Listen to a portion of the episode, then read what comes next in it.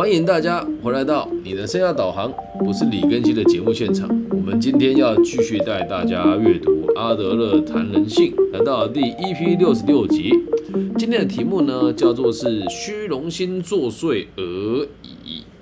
那不知不觉哦，也已经带了这本书大概将近有三四个月的时间。那也希望大家可以跟我们一起阅读阿德勒谈人性这一点这一本经典的名著。那我们废话少说，开始今天的内容吧。在我们我们本书的前半段，我们讨论了有一大堆会容易造成心理发展出现的偏差的各种条件，而我如果我们能够从教育的观点来看的话，最不容易教导的就是那一些对环境抱持着强烈敌意的孩子，而我们这群做老师的，本着生命的原理原则，知道该怎么做，但是他们没有办法要求孩子也接受这一套逻辑。如果要让孩子接受这样子的逻辑，就必须得尽量避开任何可能引起对立的情形，不要让孩子处在被动接受的指导的状态下，而是应该要让他们在学习中保持自主与中立，像大人一样，可以与老师平起平坐。他在讲这一段的时候，我相信有很多传统的老师都会觉得这是什么狗屁道理哦。但是呢？今天下午我到某一个基金会去演讲的时候，就特别能够理解啊，呃，这个基金会比较特别。我在这个课堂上呢，有都是男同学啦，有一个男同学是有被，就是我我个案的状况稍微修改一下，因为我要保护大家的隐私嘛。有一位男同学是被人家侵犯，然后有一位男同学是被妈妈家暴，然后呢，有一位男同学是因为他的爸爸认识我，所以请。觉得我的课蛮值得上，请他来报名。然后还有一位同学跟他的爸爸一起前往，那他的爸爸比控制欲比较强。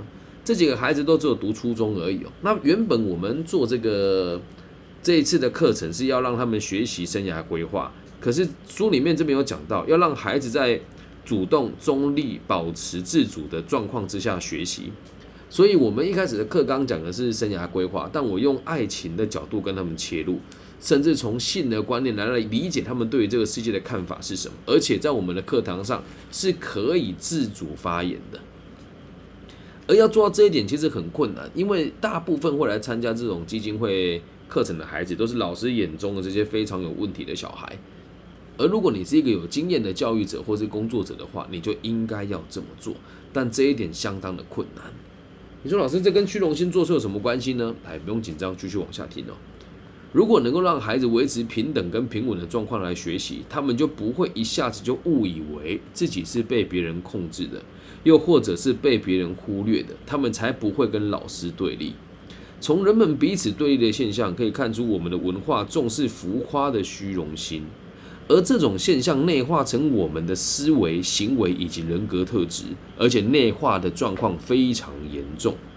那各种情形自然而然的陆续的会出现了。首先呢，人与人之间会越来越难相处，接着自己会觉得自己很挫败，然后接下来整个人都会变得非常的混乱，而慢慢的开始崩溃。我们对于人性的了解啊，有大部分都是来自于童话故事的，而童话故事里面最典型的主题啊，就是要告诉我们虚荣心有多么的危险。我们在这里就要回想其中一则童话故事哦，他特别的强调。如果不节制虚荣感，下场就是人格的崩解。在安徒生的童话里面有一则故事叫《醋坛子》，那提到了一位渔夫捕到了一条鱼，却放他一条生路。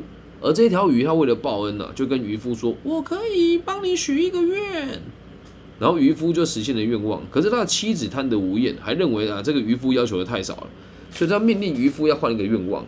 所以先是要把鱼变成他的。先是要把叫鱼哦，把它变成公爵夫人，然后再又变成皇后，最后他竟然想要说我要当成造物主跟上帝，他一次又一次的命令那个渔夫回去找那一条鱼，而最后一个愿望惹恼了鱼之后，鱼也就一去不复返了。这是一个童话故事。那虚荣心与企图心是永远无法被满足的。童话故事和现实的生活当中，我们都会发现同样有趣的一点。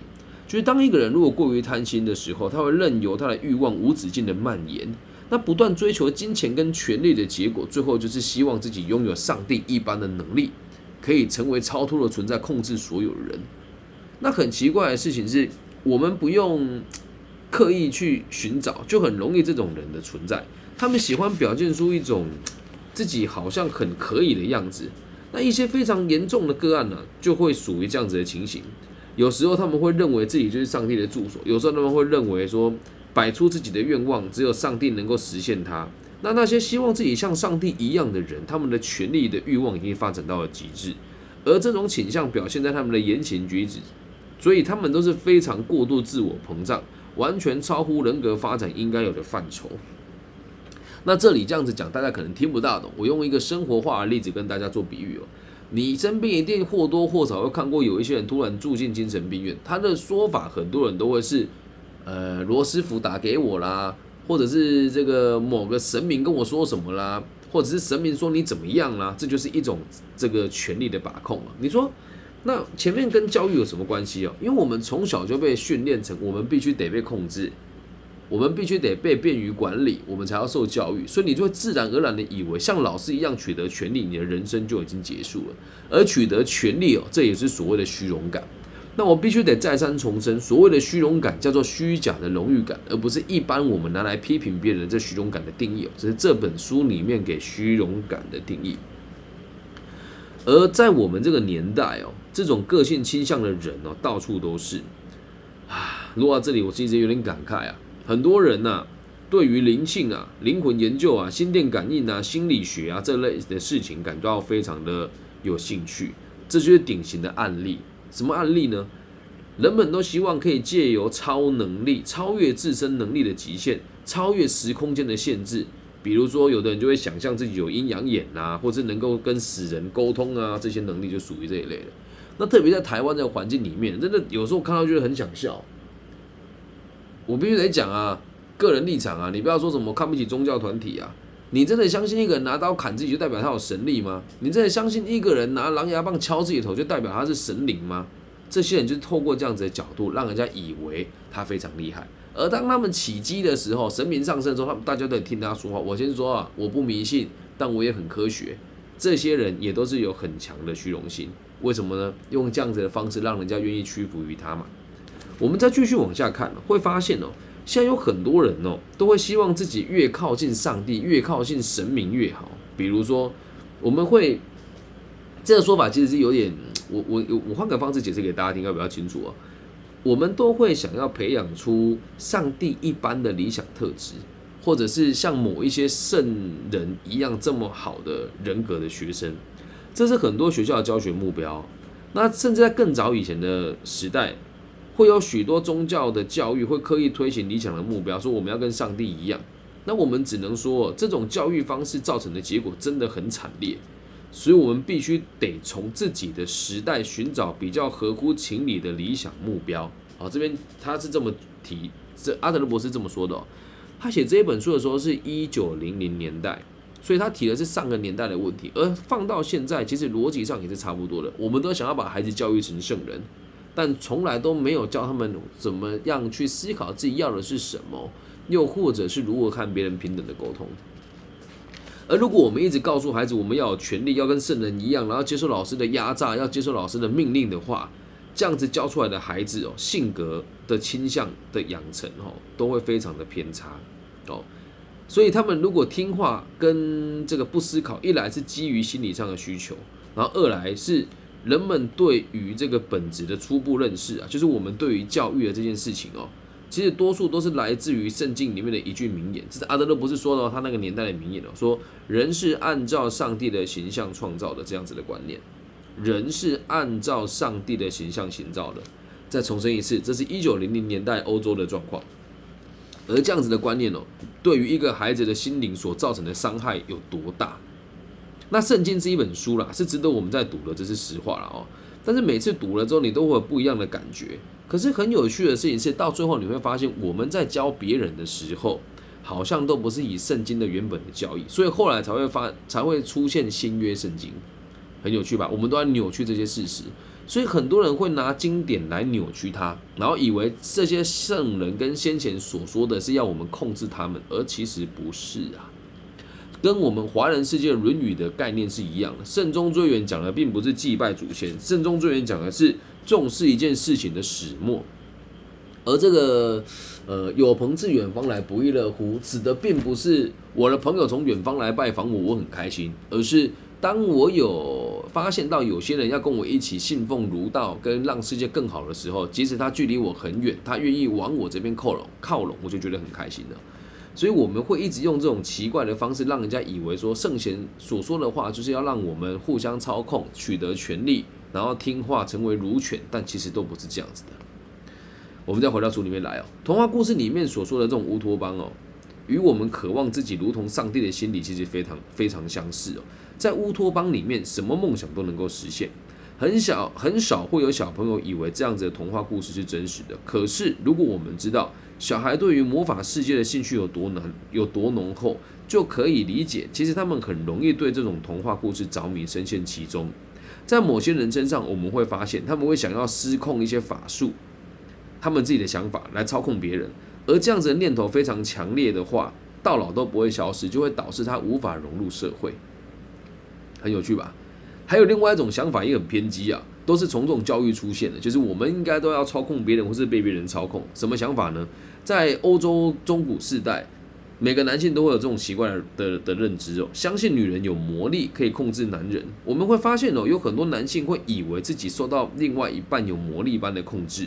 而这种观念可以回推到以前，那时候是比现在更加的迷信啊。在中古世界的年代，女性几乎人人自危，因为动不动就会被人家贴上女巫的称号。而这样子的偏见，对于当时的整个欧洲来讲是相当沉重的负担，也影响了也影响了欧洲数十年的发展，犹如噩梦挥之不去。如果我们试想哦，有多少女性成为了这种妄想症的受害者？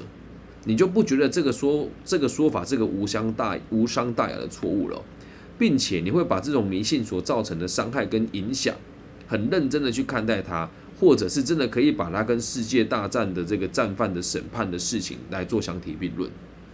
那我用白话文稍微解说一下，也就是我们的教育一直都让老师用填鸭式的方式来进行。会让孩子们认为，只要听老师的话，把成绩考好，你的人生就已经结束了。而这些事情都会是一种虚荣心。我们认为荣誉感是符合别人的需求，或者是操控别人，而这样子的做法都是错误的。我们这节题目叫做“虚荣心作祟”而已。你不妨去想一想啊，大部分的人求职或者是生活，都希望别人可以给你肯定，或者是你对别人有一点程度的影响。那这样子有错吗？我们继续往下面看哦。而有些人呢，会滥用个人的宗教信仰来满足个人的虚荣心，想要拥有上帝一般权利的人就是这种例子哦。我们需要注意的是哦，这一点对于那一些曾经遭受心灵创伤的人很重要，因为这些人很容易远离人群，一心只想与上帝对话。你看这句话讲的多重。你跟我说什么？你信教很虔诚，就只是为了逃避现实而已啦。那这种人会觉得自己很接近上帝，而上帝的责任很重大，因为信徒虔诚的参与与这个参拜的礼拜仪式哦，所以他们会关心信徒的健康以及幸福。这根本就是骗术啊！而宗真的真正的宗教不是这个样子的，而这是一种非常精神异常的表现。可是，在现代的社会就变得非常的常见。所以呀。如果你从小就已经有人教育你说，我们和别人相处都是为了让别人跟你可以有合作的机会，进而让自己过得更好，你还会相信这些虚假的上帝的存在吗？你还会相信拿着三炷香拜一拜你就可以发大财吗？这都是某一种虚荣心啊，都是认为我只要照着某个人做了就可以得到我要的东西，但这个想法其实都是错误的。书里面又说，举一个例子哦，有某一个人呐，他跟阿德勒说。他睡觉前一定要念某段祈祷文，否则就睡不着。如果他没有这样子对上苍祷告，那地球就有某个人会遭遇不幸。了解这种没什么道理的虚幻言论哦，我们有必要把这个人的说辞反过来解释他的逻辑。因此，这句话我们可以这么理解：他本来是说我如果不祷告，某个人就会出事，而他的真正的心里面的想想法跟声音是。某一个人不会出什么事情，就是因为我祷告了。想要拥有神奇的力量，并没有什么困难。他们只要随便耍几招，就能够轻易造成某人的不幸。而从这类的宗教人士的幻想世界当中，我们发现他们的行为模式其实相当的熟悉哦，就是他们这种行为相当熟悉，不是一般人会做的，因为他们已经很习惯这么做了。他们在自己的幻想世界当中故弄玄虚，做了一些自以为了不起的事情，其实对于改变事情的本质并没有帮助。而这些只会做白日梦的人，运用想象力一般的这个事情哦。他们就会让他们自己离现实的环境越来越遥远，所以呀，也给大家提醒一件事哦。我们看到某一些鸡童哦，他们现实生活当中都过得相当的苦难，为什么呢？就跟这边讲的一样，虚荣心作祟嘛。你要是真的想要让别人有帮助，说啊，我今天上太子上身是来拯救世人的，你先拯救你的鸡身吧，他连饭都快吃不饱了，我的天哪，那你只能靠信众。支持他，他跟乞丐没两样。有人说：“哎，你这样子会遭天谴，天谴就天谴吧，我又不求你，你能给我什么？如果只因为我不拜你就伤害我，这也太没天理了，这还叫神吗？不叫，对吧？”所以继续往下看哦，在我们的文明世界里面哦，还有一样东西好像也运也有这种神奇的力量，那就是金钱。很多人都以为啊，只要有钱哦，你就可以拥有任何东西。啊，他们的企图心与虚荣心就只会打绕在金钱这边打转，所以拼命的去追求世间的财物，而且停不下来。在我们的眼里啊，这种行为近乎是病态的，因为这也是虚荣心的表现。他们希望自己拥有魔法师般的超能力，财产可以越来越多。而当某个有钱人虽然已经很有钱了，可是还是觉得很不满足，他始终不会停止下来他对金钱追逐的欲望。然后他自己就说：“你们知道吗？对于金钱追求金钱的力量，就让我想停也停不下来。那这样子的人，问题出在哪边呢？其实很多人根本就不知道这是有问题的行为，因为时至今日哦，我们还是认为拥有金钱跟拥有财富就拥有权利。在我们的社会当中，努力追求金钱与财富看起来是很正常的，可是却没有人告诉你，那些一心只想追求金银财宝的人，其实完全都是被虚荣心牵着走的，很特别吧？”是不是跟我们以前认知的人性跟虚荣心有很大的差别？也让我们从教育的本质知道，为什么会养成现代人这么的奇怪，会认为追求金钱跟追求权力跟呃这个证明自己的价值，必须得透过金钱跟宗教来证实自己是正确的。这都是来自于我们的教育告诉我们，我们得听话，我们得活成某个样子，而不是告诉你该怎么思考。而这个虚荣心、荣誉的这个荣，并没有不好，也就是认为自己在团体当中是有影响力的。可是，如果我们的教育用这个方法出发，你可能会有一辈子的时，用一辈子的时间，也都无法理解什么是真的你想过的生活啊。那我们如果把书里面的内容做点中整哦，以这个我们现在的现实生活来做一个开展的话，你会发现一个很有趣的现象：现代年轻人没有什么钱。但是大家都要拿 iPhone。现在年轻人没有什么钱，但是大家都要戴 Apple Watch。现在年轻人没有什么钱，但是大家都喜欢在网络上买一些来历不明的课程。而这种程度上面的伤害，也就是虚荣心的一种表现。很有趣吧？虚荣心的一种表现啊。为什么？我不用很努力啊，我只要买一个 Apple Watch，好像我就有一种身份低。我只要骑 GoGo 就是我认同台湾的价值哦，我就是这个金钱呃过得还不错，大家就会关注我。那如果说啊，我上网买了一些网课，讲的都是废话，但是我花钱了，我就觉得哎，对我有进步了，嗯，我有虚荣感，对，或者是我在网络上得到某些人认可，赞助很多，我就觉得很棒，这都是虚荣心作祟啊。可是话说回来，你我谁又没有带一点虚荣心呢？所以，我们今天进行到这个地方哦。如果我之前没有看《自卑与超越》，我们就只能解释说，我们不应该活在别人的期待，又或者是不应该像小时候一样被操控，或是操控别人才能够感觉到价值。而如果真的从阿德勒博士的角度出发，真正的荣誉感就是来自于你有多少被利用的价值啊。所以，如果你现在觉得自己人生苦短，觉得自己不知道该怎么办，想自杀，或者觉得我自己好没有价值哦，我只能告诉你，这也是虚荣心呐。如果想去死哦，我先讲，我不是辅导老师，这只是节目，讲出一个我的真实的想法。如果你想去死，就闭嘴，你去付诸行动。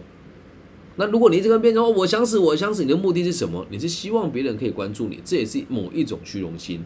但我先讲啊，我先讲啊，我并不是鼓励大家自杀啊。如果这个地，如果在这边就被人家剪接了，就人家说李庚希老师鼓励大家自杀，没有。我只要告诉你，当你要死亡的这件事情是你自己可以决定的话，某种程度上也是很幸福的。自杀是不对的，但如果你功德圆满了，为什么不离开这个世界呢？但你反过来说，如果你存在这个世界是有价值的，你就不应该离开。而在我的世界里面，每个人都是有价值的，就连我的女儿现在才六岁，什么事情都不会做，但我只要看到她，我就觉得很开心，那她就是有价值的了，理解吧？所以希望大家能够冷静的去思考，不要用各种奇怪的方式想要去操控别人。然后甚至有些人就是像前女真也会啊，吵完架之后就跟就会跟对方讲说，我好想死，我说我真的觉得你这样在伤害我，这也都不是理性的做法。那虽然你会说啊，可是我们的教育就是这样，我们把真实的想法说出来有什么不对？记得，只要脑袋清楚跟理性的人就会知道，我们要的不是虚假荣誉感，我们要的是真正有价值的行为。再举个真实的案例哦，这两天我跟我妈妈吵了架。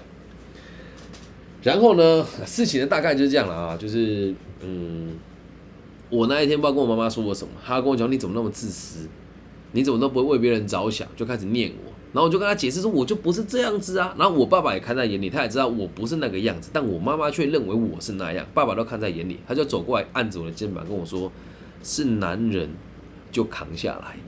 我想想也对啦，我在那边跟他争这件事情，不就是虚假的荣誉感吗？我就是希望我可以控制他，我就是希望我自己这样子，就是要，呃，就是要让他讲我没有错。但实际上，只要你愿意承担，哪怕人家误会你一点什么，或是你多辛苦一点，那又怎么样呢？所以就记得，跟任何人立场不一样的时候，绝对不要以死相逼，然后也不要想说什么我要透过某些管道去操控人家。所以为什么在后末世这这几个世代？宗教啊，特别在台湾呢，哦，什么心灵啊、疗愈啦，这种东西就很多。为什么？你会觉得好像这样子做就有用？那怎么讲叫虚荣？虚就是假的啊。就是如果今你今天求神问卜有用的话，那大家要求神问卜，你上班干嘛？对吧？你就不要上班，你拜拜，食物又掉下给你吃啦，没有那种事情。所以回归到根本哦，不要想要透过任何奇怪的方式去操控人家，或者用情绪操控别人也是一样。用情绪操控别人，跟下降头寻找希望都是一样的道理，那都是没有用的。而真正解决的是的事情的方法，就是来自于你真实的对这件事情有改变，或者是对某件事情的行为跟认知有不同的情形，才有可能导致你跟别人好好相处。用这种稀奇古怪的方式，都无法让你占到上风的，了解吧？所以，如果你周遭有人以死相逼，或者是说什么，哎，我带你去拜拜啦，去信某一个神啊，等等的，也都是一样。他透过介绍某一个神灵来成就你愿意，嗯，来成就你愿意听他说这些话，理解吧？两件事情是有异曲同工之妙的哦。所以，希望大家都可以自我检讨一下吧，就是不要拿这个情绪去或者死亡去去威胁别人，然后也不要以为求神问卜有用。啊，那你说，哎，老师，你这样会得罪很多人呢。我先说了，每个人都有你自己选择相信的权利，但是千万不要迷信，也不要以为求神问卜就可以得到好的结果，然后更不要以为我们现在一个层次一个层次来讲嘛，求神问卜解决不了事情的，对吧？然后这个追求金钱也解决不了事情，因为金钱也买不到快乐。那你会发现哦，其实追求金钱这件事情是错误的，只是在我们现在会认为追求金钱很正常。大部分人追求金钱，我都问他：你追求钱的目的是什么？百分之七十人会回答为了让生活更好，百分之二十人会回答为了有安全感，百分之五的人会回答不知道，而百分之五的人会回答我希望自己有能力照顾更多人。而你就会发现一件事哦，人追求金钱跟权力，真是无穷无尽的一件事情，而到最后你都得不到任何的帮助。虽然我现在参加福人社，然后有什么很多捐钱啊，说我们当一个主委，一年要捐个几百万、几几几千万台币都有可能发生，并不能讲说这些人虚荣，因为他们所付出的钱，真的去帮助到了蛮多有需要被帮助的弱势群体。那你赚了钱之后，懂得花在对的地方，这时候就比较虚荣心，这个叫什么？真实的荣誉感。我拥有更多资源，分享给更多人。那如果你只是为了花钱买一点感觉的话，那不那就不叫荣誉感，那个就叫虚荣心了。所以很多人会把会捐钱，然后会把这个钱的这个金额公布出来给大家看，都是想要让人家觉得说我做的很好了，请大家认同我。但这个做法都是错误了。真正的荣誉感是来自于你有办法给这个社会多少回馈，而你解决的问题越多，赚到的钱也就越大笔，就这么简单而已。所以，请大家不要再有这种虚荣心作祟的状况出现。那我也会以身作则，让大家理解，小弟本人我做教育绝对不是为了钱。但是也因为表现的还不错，所以赚了一点钱。但是我的长才并不是教育。老实说，我做我我教育做的还不错，但我真正的强项是销售跟金融商品的买卖，这才是我真正的强项。可是我没有追求金钱呢？为什么？我认为我的价值应该可以放在帮助更多人吧。像今天我为了几个一对一物谈的个案。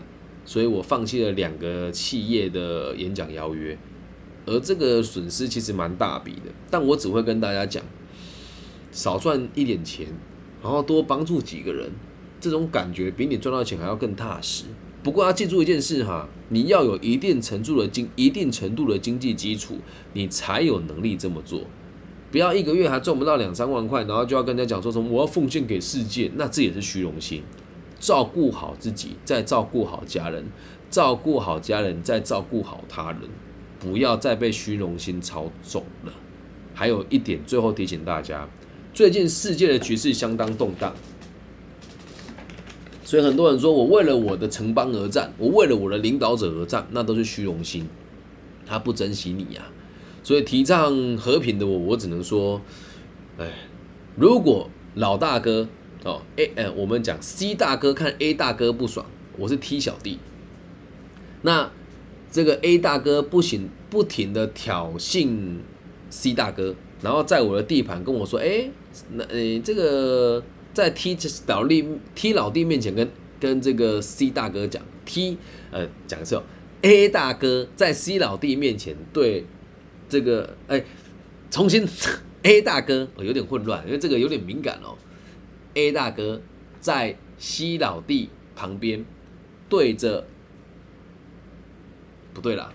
A 大哥在 T 老弟的旁边对着 C 老大讲：“我看你不爽了，你不听话，我就每天来跟 T 小弟聊天。”然后这个 C 老大就说了：“T 小弟，我告诉你哦，我不喜欢你跟。” A 老大往来哦，然后我 T 小弟呢就觉得说反正也无所谓，他就想要一边吃 A 老大的好处，就一边吃 C 老大的好处，结果就造成了 A 老大想跟 C 老大打架，但他们两个都害怕受伤害，于是就跑来打我这个 T 老弟。哦，那假设我是 T 老弟身上的一个细胞，我就会跟你讲说，这个决策不是我决定的，是我的 T。踢脑袋做决策的，我只是这个这个身体的一块肉而已，所以不要打我，你要打去打我的大脑，听得懂吗？那如果今天你是这个细胞，说我要为了我的脑袋的这个决策而战，这也是虚荣心呐！不要以为你帮人家什么，怎么为了某个人捐躯或人感谢你，没有真正的爱跟真正的那类价值，是拥抱你身边的人，然后想想可以为别人做一点什么事情。了解吧？用这个简单的故事，希望大家可以理解，所有的争端也都来自于虚荣心，所有的战争也都来自于虚荣心。因为取得更多的金钱跟资源，并不会让你过得更开心。人也一样，领导也一样。以上就是这里全部内容，希望大家喜欢。你有虚荣心吗？也很正常。如果大家喜欢我的节目，记得帮我分享、按赞加订阅。那我们的节目呢，叫做你的生涯导航，不是李根熙。主要的出发点就是为了推崇个体心理学跟儒家的。思想，那我们的节目呢会不定期的更新在各个不同的平台。如果你对我好奇的话，你可以去 Google 或者是摄取我的名字，我的名字叫李更新，木子李，甲乙丙丁戊己更新的更，然后王羲之的羲。大陆地区的朋友，如果你比较害羞，可以加我的微信号，我的微信号是 B 五幺五二零零幺。那其他地区的朋友可以从 Facebook、IG、Instagram、Podcast 各种管道留言给我，我都会一一回复的。我爱你们，希望我们节目的存在都可以给这个世界更多安定的可能性。那如果你也喜欢我的频道，在听完这个节目之后，可以找一个让你觉得舒服的角落，祝福我全世界的听众，包含你跟包含我，都可以一切平安、健康、顺心。大家晚安，拜拜。